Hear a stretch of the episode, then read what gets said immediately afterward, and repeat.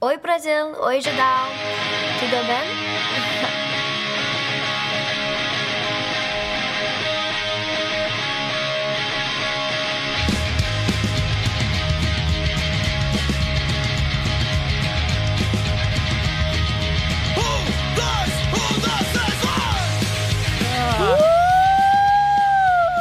Eu sou uma sirene.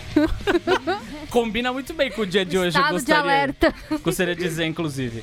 Bom, e, e lá vamos nós, né? Pra mais uma edição do Asterisco, o seu Sentiu o clima, programa, você, ouvinte. talk show, podcast, o que você quiser sobre cultura pop e adjacências do judão.com.br. Antes de sair falando aquela história aqui, o, o- Aham. o Boris me passou o texto Sim, de abertura. sim. Antes de sair falando, falando blá blá blá, os nomes dos nossos transeuntes, Isso, assinantes e amados- tal, eu queria dizer o seguinte: exatamente, amados é a palavra. Isso. Eu, eu amo muito as pessoas que estão aqui. Eu amo a nossa convidada, amo todos os convidados que a gente traz Sim. aqui, evidentemente. Tem uns que eu não amo, não, confesso. Que eu lembro assim, acho que eu não amo muito, não. Mas depois a gente descobriu que eles votam e tal. O ponto é. Eu amo muito a Júlia, Ah, o Borbs a. Bia, Leandro e a mim, Ah, nosso, também, nosso homem da mesa de som aqui. Mas principalmente eu amo muito você, caro ouvinte. Ouvinte que tá ouvindo ao vivo, que é assinante do Isso. catarse.me barra. Você tem um lugarzinho no nosso coração. Você tá ouvindo a gente ao vivo aí no nosso grupo fechado do Facebook, então você pode acompanhar, tá vendo a gente aqui, oi, oi, dá tchau pra câmera, tal, aquela história toda. E também amo a pessoa que ouve a gente, né? Depois, quando sai em podcast, na Isso. terça-feira, lá pelas quatro da tarde, aquela exatamente. história toda, enfim. Eu amo muito essas pessoas. Que só amando de verdade eu estou aqui sentado. Porque, Estamos todos molhados do por esse amor. céu! Eu fiquei. Andei 30 minutos debaixo de chuva. Estou com os pés ensopados, vim é desviando, me vitorioso. senti tipo no Pitfall. desviando de todas as armadilhas que eu consegui encontrar no meio do caminho, de todos os motoristas mal educados, das pessoas que não sabem andar com a porra do guarda-chuva na rua! Fala pra mim, o que acontece com as Ave pessoas Maria. quando chove? Não sei, elas perdem metade do cérebro. O que acontece? Eu Sério. Porque elas não conseguem andar na rua com guarda-chuva. Elas vão bater no guarda-chuva em você em, Exatamente. tem- em quem tem guarda-chuva. E os motoristas, tipo, parece Mad Max, velho. Eles enlouquecem. Eles enlouquecem. É muito doido. Enfim, é isso, né, gente? É muito amor, tá? Eu queria dizer que isso é o É, sinônimo do é a amor prova do nosso que eu amor. sinto por você, caro ouvinte, caro transeunte. Transeuntes, aliás, que fazem esse programa existir. Transeuntes como a Juliana Brandt, Beijo! Felipe Cordeiro, Paulo Martini. Beijo. E agora vamos lá, a lista. André Ramos, Aniele Sampaio, Betina Charfet, Charfe... Ai, que nome bonito. Bruno FS, Bruno Henrique Cidrim Passos, César Assim. Cardoso, Daniel Assim. Sevidanes Alves, Elmiro José Oliveira, Fabiano Ferreira Fa- Machado, Fabiano Fabiano Santos, Fabiano Santos, Fabiano Santos. Gustavo Borges, aquele, Jaqueline Aquele. Leite, Janaína, Janaína Pereira, João Ricardo Cavalli Ribeiro, Josair Júnior, José Henrique Heinrich, Heinrich. Leandro da Silva Gomes, Lucas Lima Assim. Silva, não aquele, a tia Malu, tia Rafael Malu, beijo. Mingorance, Rio Coic, nosso querido Rio Coic, tem que aparecer mais, hein? É verdade. Rodrigo Andrade, Rodrigo Batista, Rodrigo Paiva, Rodrigo Paoli, o nosso combo de Rodrigos, Thiago Peixoto, o Ei, Tchecão. geração 90, Pois é. Rodrigões. Que são alguns dos 121 assinantes lá do nosso Vocês catarse.me barra Judão com BR. Ele é 121. Vocês podiam aumentar esse número, hein? Tira o escorpião do bolso, gente. Já estamos em abril. Já passou o primeiro trimestre, aquela história toda, Já não sei o quê. seu- Esse seu governo aí é uma bosta, você já sabe mesmo que vai ser uma merda. Então, enfim, vamos lá. Pô, ajuda a gente aí, 5 real, 10 real, 150 reais. Quanto você puder, assim. 200 reais, se Dos quiser ajudar a gente, tá mil, bem. Sei lá, Tá tudo você, bem. você que sabe. E é isso, é... Bom, toda terça-feira, então, pra você que não é assinante, tamo lá no central3.br, Spotify, Deezer, iTunes, SoundCloud, onde você bem entender, enfim. Onde você quiser. De acordo com o texto, diz aqui, eu sou o Borbs. Não, eu não sou o Borbs, eu sou o Thiago Cardinho, como você bem deve ter percebido. Uh, Borbs não está aqui conosco hoje, por entreveros da vida. Uh, a Bia também não está aqui hoje, por desses entreveros da... A Bia, a Bia mandou um áudio, você tem o áudio fácil Eu aí? tenho áudio. Vamos colocar um áudio da Bia só pra ela mandar um recadinho. Mas aí eu man- coloco o áudio ao vivo, eu mando esse áudio pro nosso querido Mas põe ao vivo agora, aqui funciona assim. Põe no microfone, pá, fala, Bia. Vamos lá. Que rufem os tambores. Deixa eu ver se dá pra ouvir. Olá, ouvintes do Asterisco, tudo bem? Aqui é a Bia e quem já recebe a nossa newsletter já sabe que houve uma pequena mudança de vida para mim e eu tenho um novo emprego. Nesse novo emprego, o que pode acontecer de vez em quando é que eu não tenha, não consiga sair a tempo de gravar o asterisco. Hoje é um desses dias. Esses dias. Desses dias. Você- Pera aí. Isso não significa que vocês não devam prestar atenção, porque. que. Vou tentar de novo. Aqui a gente faz ao vivo, gente. É assim que o negócio funciona. Você acompanha esse programa, você já sabe. Bia representando Bias, então tá ótimo. E além disso, o assunto é muito legal e, como sempre, será um programa divino. Certo? Muito obrigada por vocês continuarem ouvindo. A gente se vê depois. Se ouve depois. Um beijo e tchau. Ai, que bonito. É isso. Bia, então, não, não está aqui conosco porque ela foi absorvida pelo mundo maldito da publicidade. Publicidade tem que acabar. Dos quatro, eu fui a única que não foi É, por, absorvida. por enquanto. Aí, bom, tô brincando. Mas Eu senti forma, isso quase como uma maldição. Eu sou o Thiago Cardim. Oi, aqui Cardim. no, no negócio do Borbs, no roteiro do Borbs, diria pra falar sobre a playlist. A playlist dessa semana tem a ver com o assunto, já vou entrar no assunto, Uhum. mas a playlist é só de músicas de artistas que foram acusados de terem incentivado atos violentos através das músicas deles. Uh, tem que ter tipo umas cinco do Ozzy. Então tem Ozzy, Marilyn Manson, Judas Priest, Slayer, tem é, os caras lá daquela música do Bodies. Let the bodies hit the floor, let the bodies hit the floor. Eu sei a música, mas eu não. Drowning Pool. Nossa, eu Enfim, adoro e é uma galera toda. É basicamente minha playlist. Olha aí, viu? Maravilhoso. É, eu tô aqui com a Júlia Gavilã. Oi, Tudo bem? tudo bem? Uma das poucas resistentes à chuva. Eu, eu, eu cheguei primeiro e achei que seria hoje o programa da Júlia. Lá no grupo do, do Telegram é, dos assinantes, é, pedem pra, pra gente fazer um programa, um especial Júlia Putaça. Querem que eu saia daqui direto pra um hospital, pelo visto. É, né? com a, com a É, arritmia é, cardíaca. Exatamente. E hoje quase aconteceu, porque eu fiquei lá embaixo olhando pra porta, esperando alguém chegar. Mas no fim deu, deu metade certo. Você chegou antes do, assim. do, do Leandro? Eu cheguei antes do Leandro. Olha aí.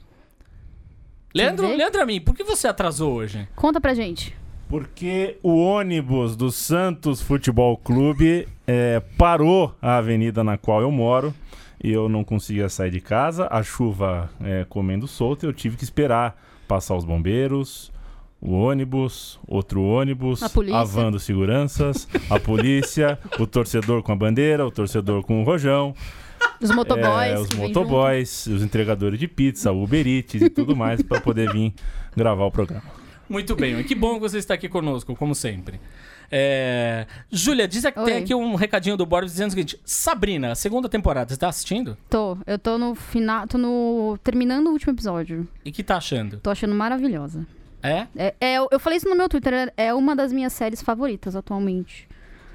Assim, eu tenho vários amigos que me, que me. Amigos, principalmente amigas, que me Sim. sugeriram assistir a série. A série é incrível. É, até porque, no fim das contas, eu tenho uma filha adolescente. Sim, né? a- ela precisa ver. É, Mas o grande ponto, eu vi duas. Eu vi a Petra, Petra Leão hoje. Uhum. Ela fez um comentário bastante interessante. Era um comentário em cima de uma outra. De quem que era o comentário que ela fez em cima do comentário? Ah, da Marika Gnin, que Uhum. é a quadrinista. Sim. É, As duas estavam concordando numa coisa. Que ela. O tema era um tema muito caro pra elas, bruxaria e tal. Logo Uhum. Sim. elas automaticamente, em tese, gostariam. Sim. Mas que não pegou. Uhum. E mesmo. Pô, Sim. uma delas até falou: eu até adoro série Teen, não é por ser adolescente, saca? Mas não pegou. E aí as duas concordaram numa coisa: eu consigo gostar de todos os personagens, menos da Sabrina. Cara, eu, eu gosto de todas as mulheres dessa série e eu odeio todos os homens, menos o Tio. e quem viu a série vai saber porque que eu não odeio o Tio. Mas Entendi. assim, a- a- é- eu acho que é uma série muito boa, exatamente por ser uma série, uma série teen, ela fala coisas muito interessantes para um público jovem que precisa ouvir, sabe? Por exemplo, patriarcado, sabe? Coisas desse, desse Satanismo, tipo de coisa. são coisas boas. as Satanismo. pessoas Não, e eles usam exatamente o lance do satanismo como uma, uma, uma, uma prova, assim, de tipo. Ainda existem homens que dominam, mesmo se ele for Satã. Mesmo se for satânico. então, né? mesmo se a gente tiver que bater de frente com o Satã, a gente bate.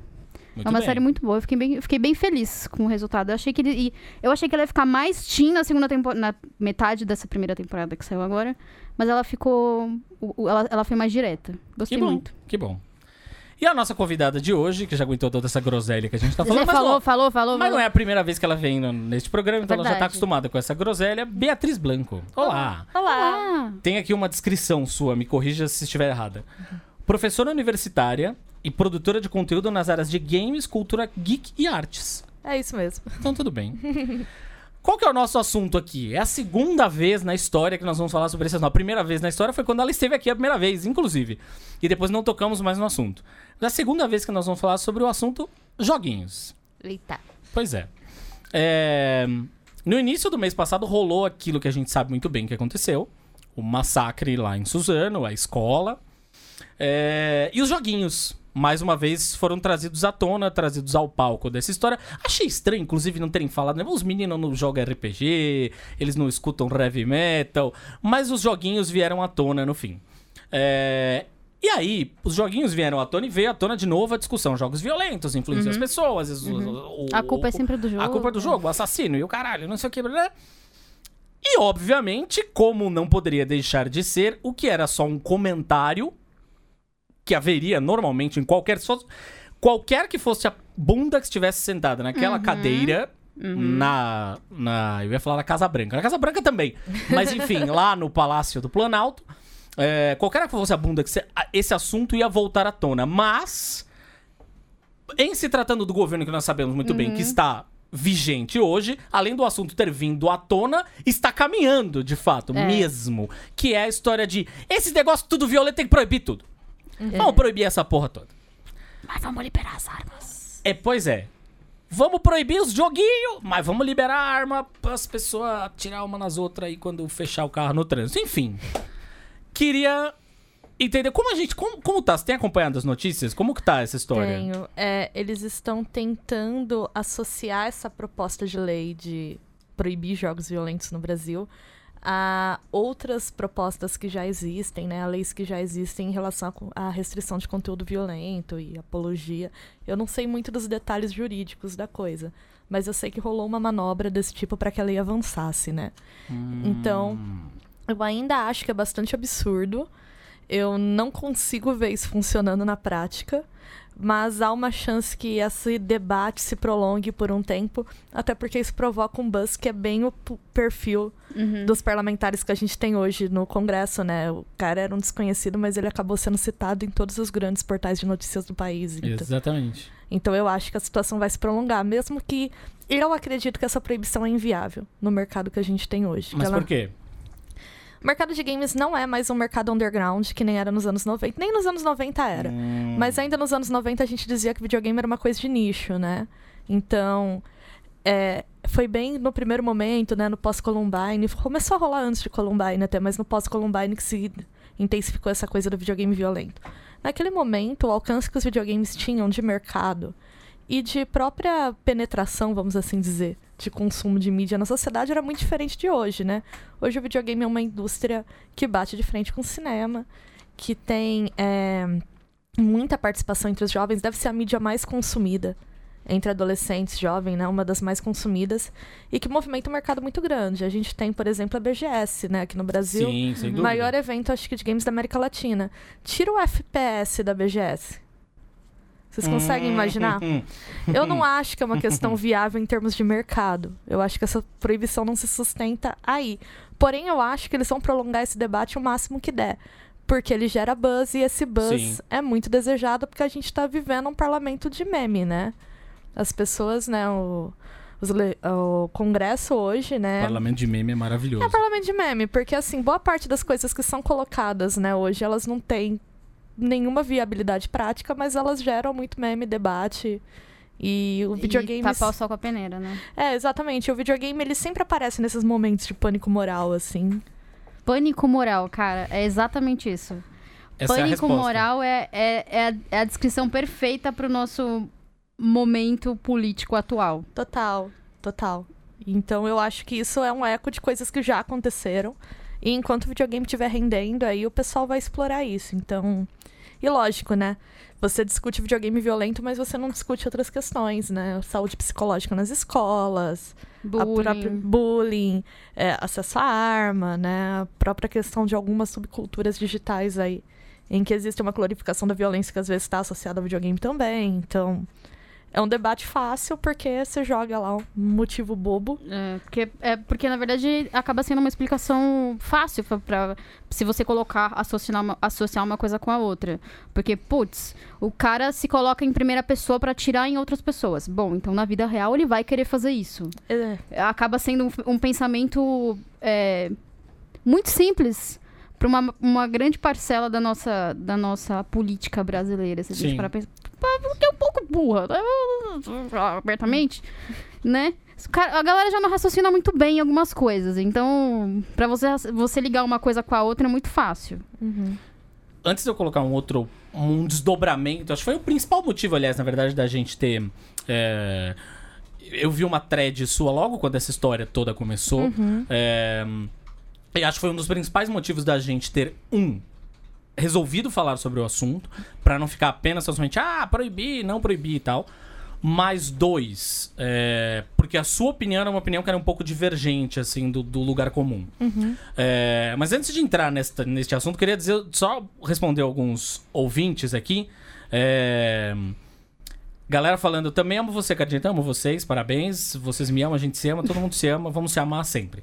É, o pessoal tá perguntando cadê o Borbs? É, o Borbs não tá aqui hoje, de fato, teve questões, e as questões, inclusive, têm a ver com o fato de vocês não terem recebido a newsletter. Sim. Sim, o pessoal tá falando, não, não recebi a newsletter hoje, que a Bia tava falando, é verdade. A- a- o áudio da Bia. A gente funciona assim, né, gente? A gente Ah, é não um é universo esse- compartilhado. Não é como se fosse exatamente o maior exemplo de planejamento do mundo, mas vocês gostam da gente desse jeito. O fato é que a Bia atropelou o papo da newsletter, Uhum. o que ela falaria na newsletter, na verdade, ela é, não falou. é esse assunto, Né? exato. Ela era um dos assuntos que seria falado Você que é assinante, quando você receber essa newsletter, você vai, Você vai entender, você vai entender o, o, o contexto todo. Mas é todo. isso. Basicamente, o fato do Borbs não estar aqui tem a ver também com o fato de vocês não terem recebido a newsletter hoje. Sim. Muito que bem. É... É isso aí. Aí o Rio, como eu falei dele vir aqui, né? Uhum. Sim. Ele falou, putz, a última vez que eu fui aí, eu perdi o meu tênis no Rio Augusta. No caso, aqui na frente. É. Meu Deus, ok. Foi meio isso mesmo. Enfim, qual que é a grande questão? É verdade, ele veio num dia de chuva, né? Muita chuva. Putz, eu inclusive. lembro disso, é verdade. O que, que acontece com relação a essa história toda do joguinhos violentos e tal? Por um lado, tem de fato essa coisa de querer colocar a culpa sempre em alguma coisa Uhum. a respeito da violência. Não é tão simples, a história é muito mais complexa, a gente precisaria entrar em meandros psicológicos um pouco mais complexos e avançados. A gente pode até falar sobre isso aqui, né? Porque a gente é metido a falar de qualquer coisa. Tudo. Mas qual que é o ponto? O ponto que não é só isso. A gente vive um momento hoje em. A Júlia matou a charada lá no começo, que é as armas. Ou seja, ah, estamos liberando as armas, não sei o que. né? O cara faz arminha pra tudo, quer fazer arminha pra baixar o preço do feijão e tal. O grande ponto é que a gente vive um momento de glorificação da violência. Isso. Então, o quanto talvez esta proibição, entre aspas, chegue num momento, ou a proibição, ou pelo menos a discussão a respeito dela. Porque a gente já chegou num ponto aqui que, fato, é, como mercado. Imagina, esses homens não vão conseguir proibir esse negócio nunca, porque o lobby é muito maior do que o É. lobby de uma gravadora de heavy metal ou de uma editora de RPG. É muito diferente. Nossa, Se muito. encontrasse um livro de GURPS na, ou de Dungeons and Dragons na casa dos meninos, esse negócio tava proibido no Brasil todo, tipo, valendo a partir de hoje. Mas como é videogame, é uma indústria muito maior, gera milhões, Gera realmente eu concordo com a, com a Beatriz quando ela fala que é uma coisa mais difícil mesmo. Sim. Mas o quanto essa discussão sobre é, a gente ter pessoas que glorificam tanto a violência é, faz sentido pra dizer pros caras: ai, tu não glorifica tanto a violência? Miserável. Agora vão cancelar o teu joguinho. Foda-se, seu babaca. A gente, a gente, a gente, a, a no- a nossa sociedade, ela passou por períodos diferentes em que a violência foi glorificada de alguma forma. A gente teve poucos períodos de paz total em que vamos conversar e aqui tentar se resolver sem precisar pegar em armas. Se a gente parar pra pensar nisso, foi muito, por muito pouco tempo. Ou quase nenhum. E, e, por exemplo, é, falando da minha área, que é cinema, a gente teve, durante bastante tempo, a gente teve um período em que o cinema contava histórias sobre máfias, glorificando a, a, a ideia de uma família, de. Toda, to- bom, provavelmente você já deve ter visto filmes sobre máfia, você já deve saber disso.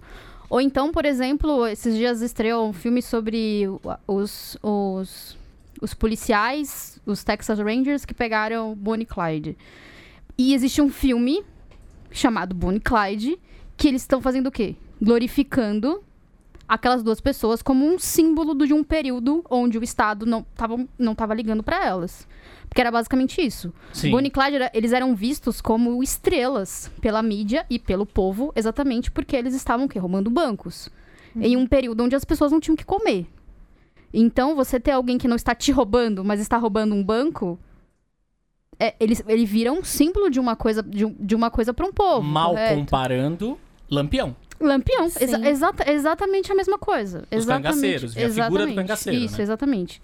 Então a gente teve, a gente, a gente tem períodos em que quando as coisas vão ficando cada vez mais difíceis, em que as- a gente não tem mais saída para diálogo, em que naturalmente grupos começam a se organizar para arrumar a solução a partir da violência. A gente vê isso acontecendo. E a gente tem hoje em dia grupos grandes no, no país, sociais diferentes, que acreditam mesmo que a ideia de você controlar o país é você ter uma mão firme, Uhum. entendeu? Mas é- como é que a gente explica para essas pessoas? Exatamente aí a gente entra naquela discussão sobre a gente ter atualmente pessoas burras comandando esse país. Como é que a gente consegue associar uma coisa tão simples para essa pessoa de, olha, você tá glorificando, você tá fa- fazendo, fazendo arminha com a mão, é, isso não vai necessariamente acabar com a violência, vai aumentar a violência. Como é que você explica essa pra essa pessoa, para essa pessoa que não quer entender? E mais tipo do que coisa? isso, assim, é, é a pergunta que eu queria jogar na mesa é essa, de fato. Esta pessoa que Sim. acha que o mundo se resolve tratando tudo com um punho de ferro, com uma mão de ferro, Isso.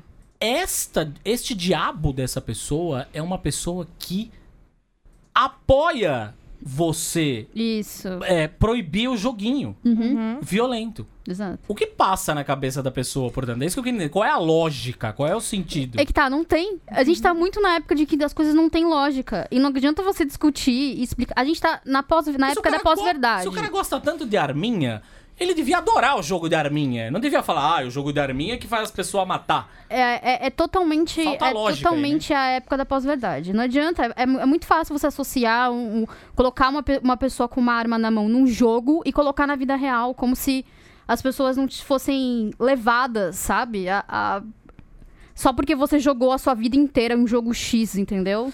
Eu gostei muito que Julia do cinema caiu. Eu me aproprio de várias coisas do cinema pra analisar games, Ótimo. então acho que o que eu penso vai muito de encontro ao que ela colocou. É, quando a gente fala em cultura de glorificação da violência, eu vejo muito uma construção de imaginário em que a violência é uma saída heróica para o momento que o sistema falha. Então vamos pegar o exemplo do filme de máfia. A primeira cena do Uhum. Poderoso Chefão. Uhum. Maravilhoso. É o tal do italiano que teve a filha estuprada olhando pra câmera e falava: Eu acredito na América. Eu acreditava na América. Uhum. O filme começa assim. E o filme é toda a desconstrução de a falência das instituições e o espaço em que aquela organização violenta ocupa para que uma população que é marginalizada, que são os italianos dos Estados Unidos naquele momento, consiga sobreviver de forma minimamente viável. Há uma coisa da ambição da máfia ali, mas você também vê logo na primeira cena do filme que aquela dinâmica só funciona porque aquelas pessoas estão esquecidas, elas estão né? marginalizadas, a sociedade não funciona para elas. Uhum. Então a máfia vem e ocupa esse lugar. Toda vez que a gente tem uma crise institucional muito forte, como a gente vive no momento, por mais que a pessoa, por exemplo, seja defensora de um governo, de outro, eu acho muito difícil você encontrar hoje uma pessoa que você fala assim, você acredita no governo? A pessoa vai falar, nossa, 100%. Tem um total fé no Estado. Uhum. A gente não vive isso, né? A gente vive um clima de desconfiança muito grande. Então essas fantasias de violência, elas se intensificam como uma saída escapista. Então o videogame em que o herói vai lá e vai matar todo mundo, ele vai te trazer uma satisfação, porque ele tá se empoderando, né? Naquele sentido. Usando a palavra no sentido de tomar poder. E a gente tem toda essa construção de imaginário que é muito forte no cinema. Bonnie Clyde, outro exemplo excelente. É, por que, que filme de máfia faz tanto sucesso? Uhum. Por que anti-herói faz tanto sucesso, né? Uhum. A gente tá vivendo uma era muito dos anti-heróis a aí. gente tá muito afim de ver um filme, de ver um filme do Coringa esse ano. Exato, entendeu? e de entender esses anti-heróis, né? Vocês É, percebem exato. que há uma humanização do vilão, inclusive nos filmes de herói, né? O Thanos chega com um discursinho ali pra. Que era uma coisa que, assim, nem precisava. Tanto na HQ, o motivo dele é bem mais superficial, vamos assim dizer, do que Exatamente. todo o discurso. Então a gente tá vivendo nesse momento que a gente tá olhando pro incompreendido porque a gente perde a, a fé nas instituições. E eu acho que isso também gera uma leitura paranoica de mundo. Que ao mesmo tempo que você quer se armar porque a instituição, o Estado não dá conta de te proteger, você também teme tudo que você não entende direito. Uhum. E eu acho que o videogame entra um pouco aí, o videogame violento. Então, assim, a leitura paranoica de mundo, ela ao mesmo tempo em que te diz que as instituições não funcionam, então eu preciso garantir a minha segurança de uma maneira muito tribal, né? Assim, não vou usar Esse- tribal, que é uma palavra é. horrorosa, mas de uma maneira assim muito Mas às vezes os caras se comportam como selvagens tribais de tribo do Homem das Cavernas, por exemplo. É. Não tribo indígena, não sei o quê. Sim, que, sim, muito pelo não. contrário, eles têm, têm tribos indígenas que têm mais Não, civilização a gente- do que a gente, a gente hoje. tem muito a aprender com eles, A inclusive. gente, a Pois gente é. pode colocar isso numa, numa realidade? É só a gente pensar nas leis texanas. Sim. Que, é uma, que são leis de tipo, você pode fazer absolutamente tudo pra preservar a sua terra, o que é seu. É isso. É aquela leitura, é uma leitura medo, de cara. mundo É, que ela... é, um Que é isso. E não, é- e, não é, e não é uma ideia de. de, de, é, não, você pode proteger assim. Não é que você chama a polícia. Entendeu? Você pode proteger o que é seu. Se é seu, você pode proteger do que você quiser. Isso é institucional. Sim, é uma leitura de mundo que ao mesmo tempo em que ela te diz que você tá por você, Uhum. então você tem que se proteger de tudo, ela ao mesmo tempo te diz que tudo te ameaça. Então por isso que eu acho que as pessoas não conseguem fazer essas coisas do tipo, ah, se eu curto arma, eu curto videogame. Não é que as pessoas curtem arma, elas curtem a ideia de que elas estão É autônomas. Perante um, uma instituição que faliu. Mas o videogame também é uma ameaça, porque eles veem isso como parte da falência da instituição. E a- essas leituras paranoicas de mundo, eu acho que elas definem muito o tipo de sociedade que a gente tem hoje, assim. E elas não são exclusivas de um grupo político. Você vai ver essas leituras paranoicas de mundo também. É, vou falar aqui do espectro político do jeito que a gente entende, tanto na esquerda quanto na direita. É. Lógico que com características diferentes. Aí daí você vai poder falar de terra plana, de negar vacina, negacionismo histórico. E eu acho que tudo faz parte disso, da noção de que todas as instituições falharam e que você tem uma grande conspiração Ah, sim. e você tá permanentemente em risco. Então eu percebo muito isso. Eu acho que essa glorificação da violência vem aí, porque quando você se sente permanentemente em risco, você tende a recorrer a um imaginário de pessoas que conseguem se defender desses riscos. Pega um outro momento que isso foi muito forte no cinema nos anos 80, né? O cinema de ah, Brucutu. sim. Putz. Adoro comando pra Rambo. vantagem. É Rambo, cara. Cinema de Brucutu, é verdade. Mas é. É. isso, né? Pega a conjuntura socioeconômica Comando dos anos pra Matar é o- 80. É o do Schwarzenegger Isso. com a É bazuca. Sim, É. eu amo esse filme. Ah. Eu reassisto ele todas as férias. Ele é muito bom. Mas pega uma leitura socioeconômica, né, histórica dos anos 80 Isso. e faz um paralelo com esses filmes. Você vai ver que tem uma relação muito clara ali. Nos anos 70, pós-Vietnã. É. Hum, No sim. momento que as pessoas estavam voltando pra casa. E que elas não eram recebidas bem em casa. E você tem uma obra incrível sobre isso, que é o primeiro Rambo, né? Que é maravilhoso. É um filme verdade. maravilhoso. E ele vai pegar justamente nesse ponto. Que é a glorificação da violência do tipo o Rambo, ele é a glorificação da violência. A sociedade não tem lugar pra ele, mas ele precisa existir. É, e, e ainda, e ainda você ainda coloca a- uma ideia de que nós somos vencedores de uma guerra, sendo que não somos. Sim. Você ainda coloca um- um- uma- ainda mais, mais peso em cima desse, desse cara. Que não tem lugar no mundo, correto? Foi exatamente como você falou. Sim. Tem alguns comentários aqui que eu queria trazer dos nossos transeuntes que estão acompanhando no nosso grupo fechado do Facebook. Um beijo! O Rio tá falando o seguinte: eu tava falando hoje no trampo como eu parei de jogar Dragon's Crown Uhum. por não aguentar mais ver mulheres peitudas do estilo seios vivos. E isso aí ninguém quer proibir, né? Não, não, porque é. seios não matam. Aí o Daniel Bandoni diz: Colegas, acho que a medida é estapafúrdia. Só vai alimentar um mercado negro desses jogos. Sim. Fora que boa parte das compras não são feitas em lojas físicas e sim É. virtuais, que às vezes nem tem sede no Brasil. Exato, isso tem um precedente perigosíssimo de controle da internet, imagina. Beijo aí pra Europa inteira. Aí, Hum. temos aqui André Ramos. Hum. André Ramos é um dos nossos assassinos, falei o nome dele logo no começo. Uhum. É advogado, é lá de Santos, família 013, e foi meu mestre de RPG no meu grupo em Santos. Olha só, Caraca! que incrível. Diz ele o seguinte: se me permite participar desse pequeno debate com um olhar jurídico. Adoro, vai. Mesmo que passe no Congresso e vá à sanção presidencial, Aham. ela vai sofrer controle de constitucionalidade Uh. e naturalmente declarada inconstitucional. Tá. Já tivemos essa discussão em 2008, quando saiu o projeto ao qual foi apensado esse atual projeto estúpido. Ele faz questão de deixar Show. claro.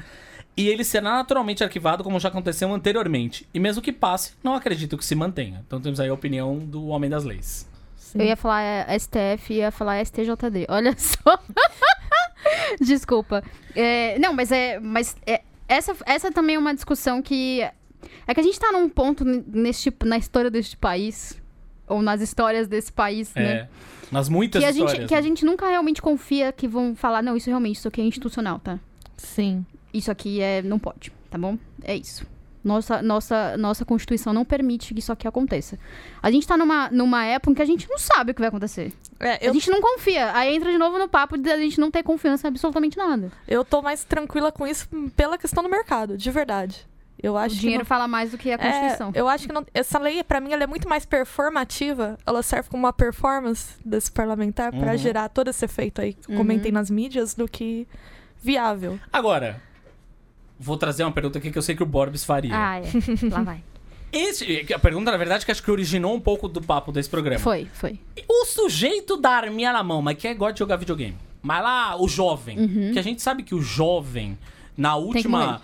Na última pesquisa aí do Datafolha de popularidade da Uhum. presidência e tal, não sei o quê, tinha uma coisa de que tinha uma galera que apoia. Muito, muito da galera que apoiava o atual governo Uhum. era uma galera mais jovem. Isso. É, essa galera jovem naturalmente gosta de jogar videogame. Uhum. Esse cara não tem mais é que se fuder mesmo e proibir o videogame dele? Seu videogame, O filha da próprio puta. cara que, bot- que ele botou no governo vai lá e proíbe o videogame dele. Faz arminha agora pra jogar videogame, trouxa. Mas ele não vai se foder. É. Ele vai continuar baixando. É isso. Lógico que tem um fator irônico, engraçado nisso tudo. Pois é. que eu também concordo que é a ironia fina da coisa é divertida. Mas eu não acho que que ele vá ser prejudicado diretamente por isso, porque eu não, eu não acho viável, eu simplesmente não acho viável. Até porque também, se a gente pensar que talvez, se a gente for pensar nesse jovem, dependendo da classe social dele, ele pode viajar e comprar o jogo em outro lugar. É, e assim, não sei também, eu não tenho muita esperança de que isso leve a repensar certas posições, porque Ah. eu acho que a justificativa que vai rolar é do tipo, ah, não, mas é um cara maluco, sabe? Não reflete. Porque até então isso tá meio que isolado, né? O Mourão falou, esse cara falou e não vi isso. É, o primeiro que falou foi o Morão até, né? Foi, foi o Foi o Mourão. primeiro a abrir a boca pra falar. É, meu, meu neto lá fica o dia inteiro jogando videogame. Você tá querendo dizer que o seu neto É Em um algum serial killer em momento- potencial. pode pegar em armas, armas provavelmente ele tem em casa, sua família é militar, e atirar nos coleguinhas na escola. As É armas que isso você vocês quer querem dizer? liberar, inclusive. É isso que você quer Queria dizer? deixar claro. É, eu acho Esse- bom, se a gente parar pra pensar, o Morão realmente, ele não tem muita noção das coisas que ele fala, né? É. Ele, não, ele não raciocina direito, assim, pra algumas, algumas das frases dele. E o assustador é que ele parece ser a pessoa que tem mais noção do que E o que é mais bizarro, É. ele é o que. é- ou, ou então ele tem uma ótima assessoria de imprensa. É. Essa, Mas- pa- essa parte é, é- talvez seja mesmo. Mas eu não tenho muita esperança de que vá vir nenhuma leitura crítica por isso. Porque, como eu falei, nessa leitura paranoica de mundo que a gente vive hoje, o debate político ele é muito mais emocional que racional. Ele é muito mais uma questão identitária, de você se identificar com um certo grupo e defender essa bandeira pelo que você é, do que por uma questão de argumentos, que é o que me aborreceu, que me fez escrever tudo aquilo no Twitter, por exemplo, no debate de videogame. Eu acho que a gente tem que superar essa relação de causa e efeito porque ela é burra. Nenhuma pesquisa séria vai sustentar uma relação de causa e efeito. Mas a gente precisa discutir videogame como mídia. E isso passa por fazer esse movimento que a Júlia falou, que depois é, até eu coloquei aqui, que é você inserir o videogame no sistema de mídia e pensar que papel ele ocupa no imaginário. Em relação a outras mídias, né? Como que o videogame vai dialogar com cinema violento ou com Uhum. é, discurso violento da mídia? Também é uma coisa que tá aí, né? O videogame e o da Atena. É, então. diálogo ele tem? Isso, esse também é uma, isso também é uma coisa que eu acho que a gente. É, é a ideia de você apon- querer apontar. é, apontar soluções simples pra coisas que não são tão simples assim, Exato. correto? Co- Por que, que as pessoas não. Muita gente, as pessoas não, né? Tem gente que já faz isso, mas porque muita gente não, não associa passar. Você ficar quatro horas num programa na televisão aberta, mostrando só casos de violência, e casos de violência que não, não tiveram solução. Porque vamos combinar, o Cidade Alerta é isso. O Cidade Alerta e todo, o programa do Datena, todos os programas de, de policiais de- desse país que estão agora acontecendo, que já aconteceram, é, contam casos que não tiveram solução. E geram medo, né? Exato, e geram um pavor. Eu vou dar, eu vou dar um exemplo. Quando, quando, quando minha mãe faleceu, Eu lembro que eu assisti na televisão uma história. Eu tava, eu tava na casa da mãe de uma, da mãe de uma cunhada minha. E aí a gente. é, tinha, uma- foi assim, a mesma semana que minha mãe faleceu. Eu tava assim, perdida e tudo mais. E aí tava com, apareceu na televisão um caso de um cara que estava. Isso assim, da Tena da vida. Uhum. Um cara que ele tava pegando jovens mulheres no 30 da Raposo, que é tipo da minha casa. Meu Deus. E aí, pra mim, foi, um, foi um- uma sensação tão horrorosa, porque eu estava muito mal, eu tava me sentindo super sozinha, e tu- enfim, tudo que vem com o luto de perder sua mãe. E aquilo, aquilo veio pra mim de um jeito que eu entrei em pânico. Uhum. E eu tentava esconder que eu estava em pânico. Mesmo sabendo que. ah, é, é, e assim, o cara tava solto. Uhum. E não tinha foto, não tinha nada. O cara estava solto e só contando, tipo, como se fosse uma lenda, sabe? A história de um homem no 30 que pega mulheres e eu, caralho, tipo. E, e- é a relação exatamente de como a, a, a mídia trata esse tipo de discurso de violência contra outras pessoas. Hoje em dia, eu não assisto esse tipo de coisa, hoje em dia eu me sinto, já estou em outro momento da minha vida. Mas imagina o quanto de pessoas que não, não se sentem, não estão em, em situação vulnerável, assistem programas e recebem esse tipo de discurso o tempo inteiro. E elas pensam, eu vou comprar uma arma. Exato. O único, o único jeito, É se a polícia. Se, porra, a- tá passando na televisão que o cara tá solto e, não, e ninguém sabe quem é este cara, como que eu faço, posso me proteger? Eu preciso de uma arma. Essa é a solução para meus problemas. Eu preciso me defender de alguma forma. Agora deixa eu trazer a discussão pro começo.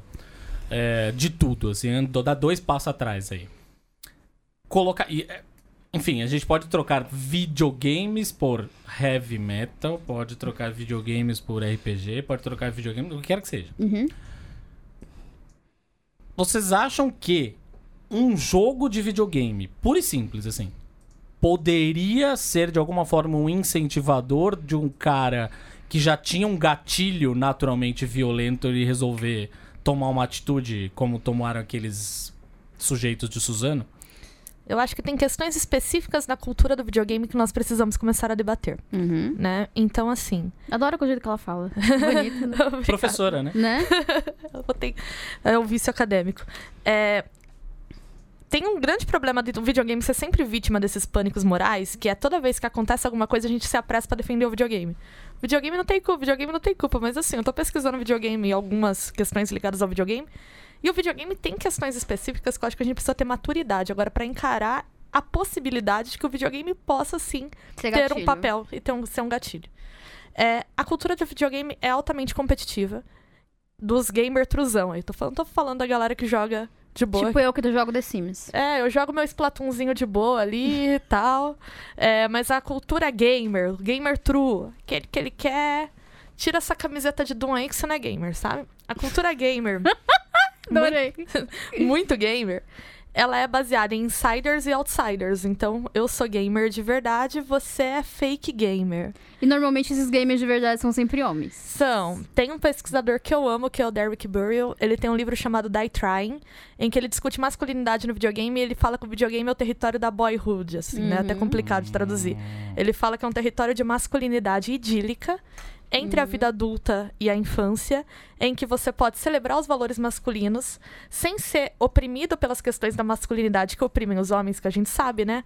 A pressão de ser provedor, de ser o fodão sempre, de ser sempre o melhor. Então, assim, ele pode exercitar isso no videogame. E por isso que eles reagem violentamente à entrada de mulheres ou de questões femininas nesse espaço. Como, por exemplo, maior representatividade. Uhum. Porque eles veem uma quebra nesse território idílico de boyhood que eles A estabeleceram. gente pode colocar isso em ou- várias outras coisas também. Isso. Beijo aí pros fãs de Star Wars. Não, beijo aí pros fãs de quadrinhos, então que pedem a carteirinha, você já leu, não sei o que, blá, blá, blá, isso. Mas, Tem carteirinha de quadrinhos? é, Oxi! Como é que faz pra ser uma carteirinha? Você tem que ter uma sua carteirinha prêmio no Snoop, você tem Scooby lá? que, você tem que É saber o nome do meio do Peter Parker. Ah, É. tá. Oi. Ô, Cardinho, Oi. é aquela história, né? Eu preciso fazer a pergunta, né? Faça, Porque porra. há, há toda uma geração que frequentou baladas, discotecas, que eram nada mais do que salas escuras, onde as pessoas iam para fugir dos seus fantasmas e tomavam algumas balinhas. Uhum. Isso era influência do Pac-Man? Essa é uma talvez pergunta fosse. pertinente. Mas aí depois que tomava a balinha, ele resolveu que podia comer o fantasma, né? Exatamente. Ah. Esse diálogo todo foi maravilhoso, eu só queria dizer isso. Mas eu acho que. A gente tava falando de Star Wars, quadrinhos, blá blá blá. Verdade. Eu acho que tem todo. A gente sabe, a gente escreve sobre isso o tempo todo. Tem uma puta masculinidade tóxica. Sim. Mas, de novo, eu entendo quando ela tá falando que talvez no caso dos. Talvez não. Tem A gente acompanha Tem, com esse, esse tem. negócio com frequência. Com certeza, no caso dos videogames, o negócio é, é muito mais em buraco, é muito mais embaixo. Tem, porque aí assim, é, para algumas pessoas com esse perfil que você descreveu, estar nesse espaço vai ter um efeito muito mais tóxico e é um espaço de exacerbação de fantasias de violência, né? Uhum. Então eu acho que é um impulso muito natural toda vez que você se sentir frustrado, você querer sair e bater em todo mundo. É normal, todo mundo tem que lidar com isso em algum nível, né? Freud já falava disso numa história da civilização, assim, faz parte. O problema é que. E você pode ter, exercer isso na ficção. Eu não vejo um problema. Que é um problema por si só você usar a ficção como espaço para elaborar suas fantasias de violência. Né? Eu acho que negá-las é muito mais nocivo. Eu sou contra. Muito mais nocivo. Eu sou contra uma mídia higienizada, né? Eu tenho até algumas questões com a crítica de gênero, né? A crítica de mídia vo- com questões de gênero que às vezes me incomodam nesse Uhum. sentido, porque eu acho que certas coisas precisam existir. Elas têm que ser criticadas, mas elas também têm que existir. Só que o videogame, dependendo disso, ele gera comunidades que são tóxicas que podem sim ser catalisadores de violência. Então eu acho que a gente também tem que parar de se eximir desse debate. Não há relação de causa e efeito direta entre videogame e violência, porque tem muito mais gamer do que assassino no mundo, né? Só você ver uma estatística muito simples. Porém, essa- existem comunidades gamers que são extremamente pesadas para pessoas que possam vir de problemas. De problemas psicológicos, de um background de violência. E se essa pessoa tem um videogame violento e a comunidade gamer tóxica como única ferramenta emocional para elaborar as fantasias de violência e poder dela, aí você começa a ter um problema. Essa discussão é ótima. Essa discussão é ótima. Porque no fim das contas é isso. Quando você tava falando da realização de uma fantasia de violência, o cara, quando tá lendo um gibi do Justiceiro, por exemplo, ou vendo a série do Netflix, enfim, ele tá vendo alguém fazendo aquilo. Uhum. Quando ele tá jogando videogame, através do avatar do, do personagem lá, é ele que está fazendo de É. fato. É ele que está com a metralhadora, ainda que seja ele num formato pixels, mas é ele Mas que quem, está quem- metralhando quem, as pessoas. Quem tem as ações é ele, né? No É. fim. Tem uma outra. Ai, gente, desculpa ficar citando pesquisador, coisa de- Não, opa! Tem Muito Tem uma bom. outra pesquisadora que eu amo muito, que é a Dran Shaw, que ela é absolutamente maravilhosa. Ela tem um estudo etnográfico em que ela pegou gamers de vários perfis demográficos e observou eles jogando. Chama Gaming at the Edge. E ela descreve que, assim, essa conexão com o avatar ela é ao mesmo tempo superestimada e subestimada. Ela é superestimada porque ela diz que não há uma projeção tão do tipo sou eu matando pessoas Hum, ali. tá. Ela fala que é uma conexão que às vezes muito mais é no nível físico. Sabe quando você tá jogando, você faz assim? Uhum. balançando assim, dancinha Uhum. no volante. Porém, por Mario outro Kart. lado, é, agora nos ambientes competitivos, você eliminou todo mundo. Ah, sim. Ah. Então, Ela fala, uma coisa Faz que ela fala sentido. que é muito importante é, e eu repito isso sempre, toda entrevista que eu dou ninguém aguenta mais, mas é que eu acho que isso tem que ser tatuado a fogo na mente das pessoas é, vamos parar de pensar videogame como identidade. Vamos começar a pensar videogame com contexto. Uhum. Ela fala muito isso, que a gente tem que trocar as identidades pelos contextos. Então, assim, existem contextos em que essa conexão vai se dar de uma forma, mas existem contextos que ela vai se dar de outra. Não é uma questão da natureza da mídia em si, mas do contexto que você constrói em volta dela. Porém, sim, o videogame tem essa potencialidade. Em alguns contextos, ele pode trazer essa sensação de você superar os outros eliminando. E aí tem uma discussão de ética no game design que a gente tem que entrar aqui. O único tipo de interação que eu posso ter pra ter uma diversão legítima no videogame é eliminar o inimigo Uhum. né? A gente pode pensar outras interações aí. Eu falei que eu adoro jogar Splatoon. Splatoon é um FPS, só que o objetivo não é matar os outros, é pintar o chão. Quanto mais tinta você joga no território, maior a pontuação da sua equipe. Você pode até eliminar, mas o outro volta. Porque a ideia não é dar kill, a ideia é você pintar a maior extensão possível do terreno. Não é Esse negócio- Counter-Strike. Esse negócio Exato. do game. Esse negócio do game design é uma coisa que eu nunca tinha pensado, na real, mas faz um sentido tremendo. Inclusive, é talvez um dos motivos pelos quais eu jogo pouco videogame. Uhum. Na real, sou uma pessoa que voltou a jogar videogame mais ou Por conta menos por causa do meu filho, que gosta. Muita gente da nossa geração passou por isso. Ele joga, ele joga Lego e eu jogo lá com ele, Uhum. aquela história toda, não sei o que. A, gente, a, a coisa mais violenta que a gente tem em casa é o Injustice. É, Ou seja, que são super-heróis batendo uns nos Sim, outros, sim. basicamente. Mas qual que é o grande Por, ponto? por um motivo muito viável. Superman surtou, tá é, certo? um motivo Um ser muito viável. mais poderoso tá surtando. Você precisa segurar ele. Mas o que eu acho é que a coisa que me fez, talvez, ter mais vontade de jogar RPG, de fato, RPG de livro mesmo, de dados, planilhas e Uhum. afins, muito mais do que videogames, por exemplo, era a liberdade de ações. Ou Sim. seja, eu podia tomar ações. Por exemplo, eu nunca, nunca, nunca, nenhum jogo. Eu odiava cenas de luta quando eu jogava RPG. Detestava. Quando entrava em cena de combate, eu ficava, ai, que saco. O legal do RPG, na verdade, são sempre as- a- os caminhos que você pode é tomar. isso. E os, e os desafios que você tem que fazer, que não são necessariamente, tá, agora ele tá na sua frente e você tem de um lado um machado e do outro lado uma pedra. se você se cair quatro, você pega a pedra. Se cair oito, você. Entendeu? É, então no fim das contas era isso. Era talvez a coisa que mais me frustrasse. E, e eu dou. e Eu agradeço muito de ter tido mestres de RPG. Eu, como mestre, era assim. E de ter tido mestres de RPG, tipo. O, o- Que gostam mais da André, história do que eram- necessariamente Gostavam mais da história e violência. gostavam mais de dar essa, esse, esse- essa liberdade. Porque é isso. Sim. Eu cheguei a jogar, nunca esqueço. Ele era o mestre, inclusive o André. É, com um personagem de DD que era um anão que usava um martelo. Eu tinha um martelo e o meu irmão gêmeo tinha um machado. Era isso. Uhum. Era um martelo e eu tinha força 20. Porque a gente rolou os dados no começo lá, ele Ok. queria dar uma habilidade tamanho gigante pra dois jogadores. Uhum. Eu dei sorte e eu peguei uma tipo é a força máxima assim, Sim. do personagem. É, eu não lutava. Eu não gostava de lutar.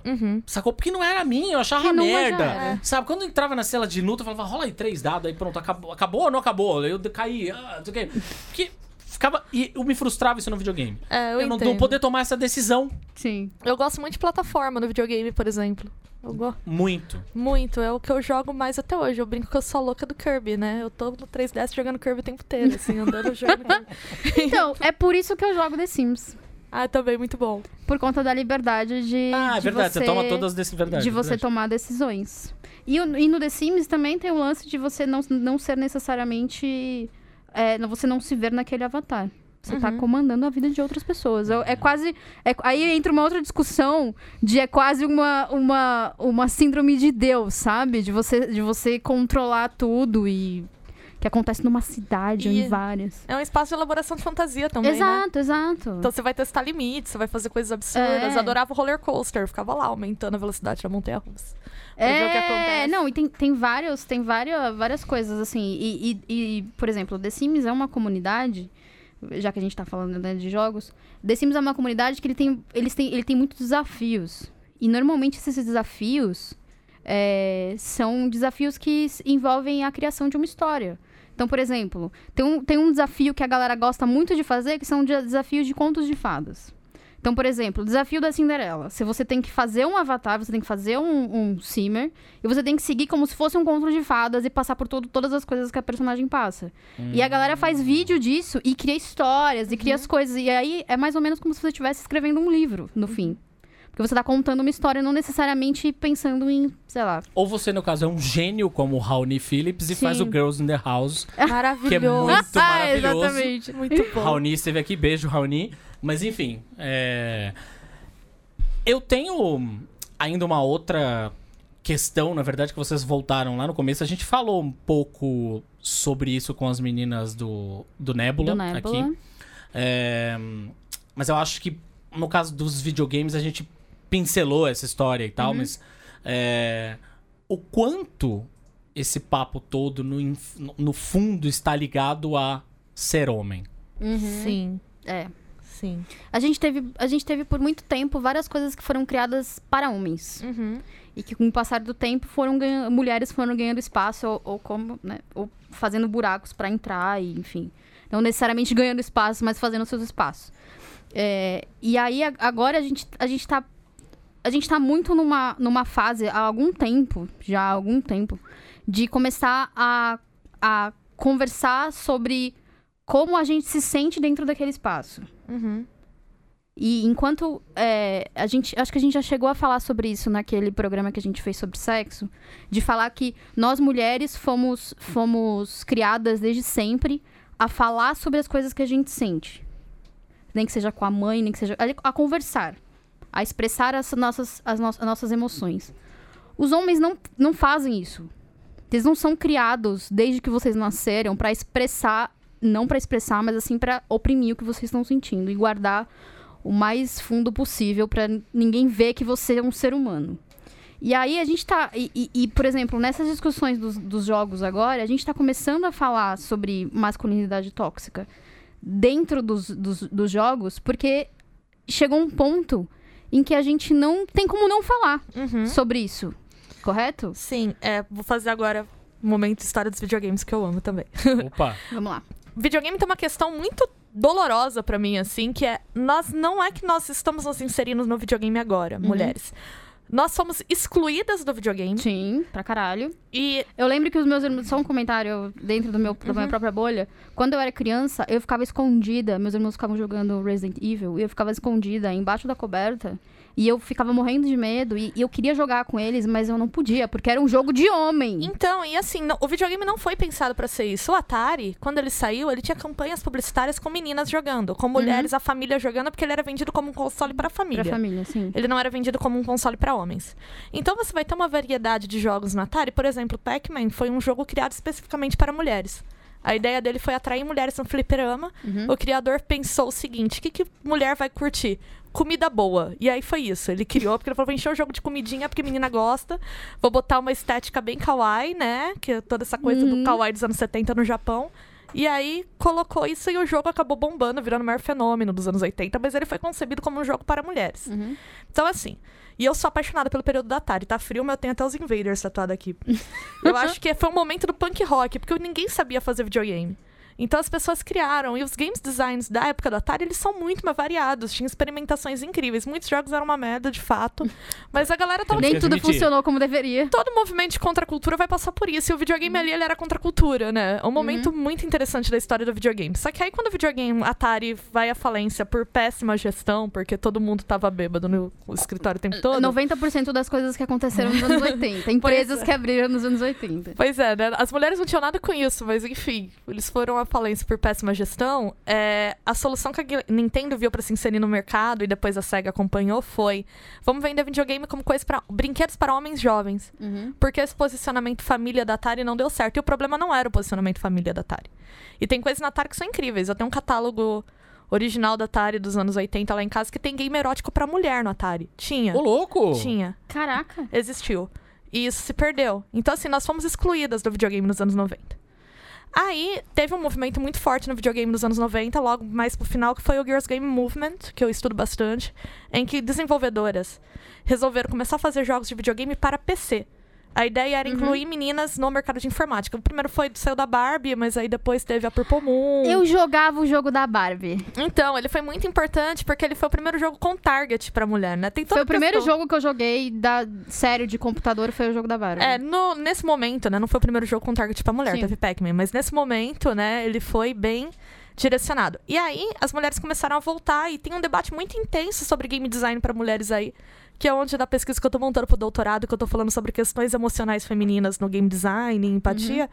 Elas estão sendo reapropriadas até hoje. Eu acho que você. Só um comentário, acho que você podia voltar quando você apresentar isso. Nossa, por favor, de Eu verdade. Sério voltar. mesmo? Eu tô, Maravilhoso. eu tô estudando especificamente sexualidade feminina, né, no momento dos games e como Puta, isso volta. aparece. E aí, é, você também vê que as mulheres vão fazendo um esforço pra se inserir, mas na verdade a gente tem uma comunidade de mulheres debatendo videogame muito intensa, há Uhum. muito tempo. Eu fico meio chateada quando eu vejo que só ganhou mídia agora. Porque quando às vezes, às vezes eu fico meio irritada quando o pessoal fala agora as mulheres estão debatendo videogame. Não, as mulheres estão debatendo videogame desde os anos Não, 90. quando eu falei, não, quando eu Não, falei não, não estou agora, falando de você, é, não, mas sim, assim- sim, mas é no sentido de que agora tem, tem é, é, Agora a coisa- mídia olha, uma né? coisa, uma coisa que eu sempre meço quando a gente fala assim, é assim, quando você começa a falar sobre um determinado assunto e ele se torna popular, é quando tem gente, pessoas que se incomodam com aquilo, porque Sim. colocaram uma luz naquela, naquele assunto, Sim. e quando a mídia mainstream começa a falar sobre aquilo. Sim, E aí que você vê que o assunto que foi, não quer dizer que ele nasceu ali, mas que ele começou a ser, a- chegou a outras pessoas. Não, eu sei que de nenhuma forma é um posicionamento daqui, relaxa. Sim, não, Desculpa, sim. se pareceu Não, eu tô só me corrigindo, né, porque eu falei agora. Mas eu vejo. Toda vez que a mídia, por exemplo, mais tradicional vem falar comigo, com alguma das minhas colegas pesquisadoras, é porque porque agora as mulheres estão invadindo o videogame, não estão Uhum. invadindo nada. A gente tá aqui desses anos 70, sabe? Ninguém tá invadindo coisa nenhuma. A gente foi sumariamente excluída É, nessa é narrativa. igual ao cinema. Mas a gente sempre teve- fez um esforço pra voltar pra essa narrativa. E aí, questão da masculinidade. A masculinidade tóxica do videogame foi uma questão de mercado. E eu acho que a gente tem que começar a falar disso. Foi uma questão de mercado. Foi uma decisão de mercado. E ela tem sido alimentada pelo mercado até então. Então eu acho que o mercado tem uma grande responsabilidade. Inclusive em desconstruir isso, porque foi ele que começou, sabe? E isso vai dialogar com outras questões da masculinidade que Maldito capitalismo. Esse- esse- essa é uma Sim, discussão que também serve, por exemplo, pra, pra é, brinquedos, sim, correto? sim. Principalmente quando são brinquedos relacionados a filmes. Eu escrevi um texto lá há algum tempo pro Judão que eu falei sobre isso, sobre como durante bastante tempo a Marvel, né, vamos dar nome aos bois, a Marvel tinha, tava limando é, brinquedos de personagens femininas porque, teoricamente, pra eles não vendiam. Foi o que Sim. aconteceu com a Viúva Negra em, em Sim, Avengers, sim, né? Vingadores, ponto, dois pontos Avengers. Eu adoro esse título. É, É, eu adoro esse título. é, é maravilhoso. É maravilhoso. Mas antes era o contrário, né? É Quando isso, foi lançado Vingadores o filme, dois pontos era The Avengers. É, Vingadores. Dores. Eu adoro. Então, e é exatamente esse, esse discurso de que é sempre esse discurso que essa galera abraça, de isso daqui não vai vender, porque mulheres ou meninas não estão interessadas nesse tipo de coisa. É, e assim, é isso. Ninguém se preparou. Ninguém resolveu fazer análise do que, que aconteceu com a Atari de verdade, assim, do tipo, o que, que a Atari deu ruim. Eles até fizeram, porque a Nintendo tomou medidas pra se proteger disso. Por exemplo, ela botou uma proteção no cartucho. é, nenhuma third party podia fazer games pra Nintendo sem ser autorizada, que foi o que ferrou a Atari. Tinha muita gente fazendo porcaria e a empresa caiu em descrédito. Mas eles, em vez de culpar a gestão, a questão foi não, não tem que direcionar pra homem. Então entende como há. E aí tem questões do próprio mercado de tecnologia, né? Ah, os videogames são filhos da engenharia elétrica, né? Sim. Os primeiros desenvolvedores estavam ali trabalhando direto no circuito. Tem toda uma herança machista que vem daí. Mas a verdade é que há uma narrativa do mercado intencional de excluir as mulheres dos jogos. E reforçar isso em vez de símbolo, é, através de símbolos de masculinidade clássica. Violência, competitividade, a ideia de que. Músculos, trabucos enormes. Exato, assim. e aí vem toda Personagens femininas que estão ali só pra bel, prazer é, dos homens. Duke Nukem. Tinha uma ideia de que será cool, né? Você pega É. essa estética dos anos 80, 90, tá toda Uhum. ali, né? Bom, você falou da Nintendo, aliás, vou só o último comentário que eu vou ler aqui, do Rio Koik, que diz um comentário polêmico: Nintendo rainha, o resto nadinha. Cega pra você. É, Eu concordo. queria dizer então que estamos terminando por hoje. Foi um papo muito legal. Foi muito gostoso. Rendeu Ah, eu adorei bem. também. E, inclusive, no fim das contas, já tem um convite para um próximo papo. Esse papo é bom mesmo, do seu, É do- sério. do seu Ah, eu doutorado, adoro. de verdade. De Ai, verdade. Eu adoro, gente. Eu adoro bater papo com vocês. Rende muito, assim. Venha, venha sempre. Fico muito feliz Incrível. quando fazem perguntas legais sobre mim, sabe? É, queria agradecer a você que está ouvindo aí do outro lado, a Júlia, que chegou aqui ensopada tanto quanto eu. Estamos aqui, É. olha, a gente, as, as nossas lágrimas e a chuva, é tudo pra vocês. Tudo pra vocês. E a Bia, claro, pela presença. É, Muito obrigada, foi As incrível. pessoas te encontram Ah, onde nesse mundão da internet? Ahn, eu estou no Twitter, no arroba B3A é BA Blanco com 3 no lugar do E. É, eu também faço parte de um projeto independente com a Bonus Stage, né? Então, tô no Bonus Cast também. A gente tá mais constante no podcast, porque todo mundo não consegue produzir por questões de trabalho. Mas tem alguns, Sabemos bem. né? eu tenho es- não tenho escrevido muito, assim, eu sinto falta, eu preciso mais nessa vida louca universitária aí é difícil. Mas eu tô no Bonus Cast também, pode procurar lá, tem no Spotify. é, tem vários textos meus publicados no bonusstage.com.br. E esporadicamente eu faço parte de um podcast que discute videogame e política chamado Ataque. Que eu também rapaz. recomendo. Olha. Ouçam podcasts. Ouçam. É isso, gente. Muito 2019, obrigado. o ano do podcast. Até a próxima semana. Esperamos estar aqui com o nosso elenco completo. Um beijo no coração. Tchau, Beijo no coração de todos vocês. Tchau.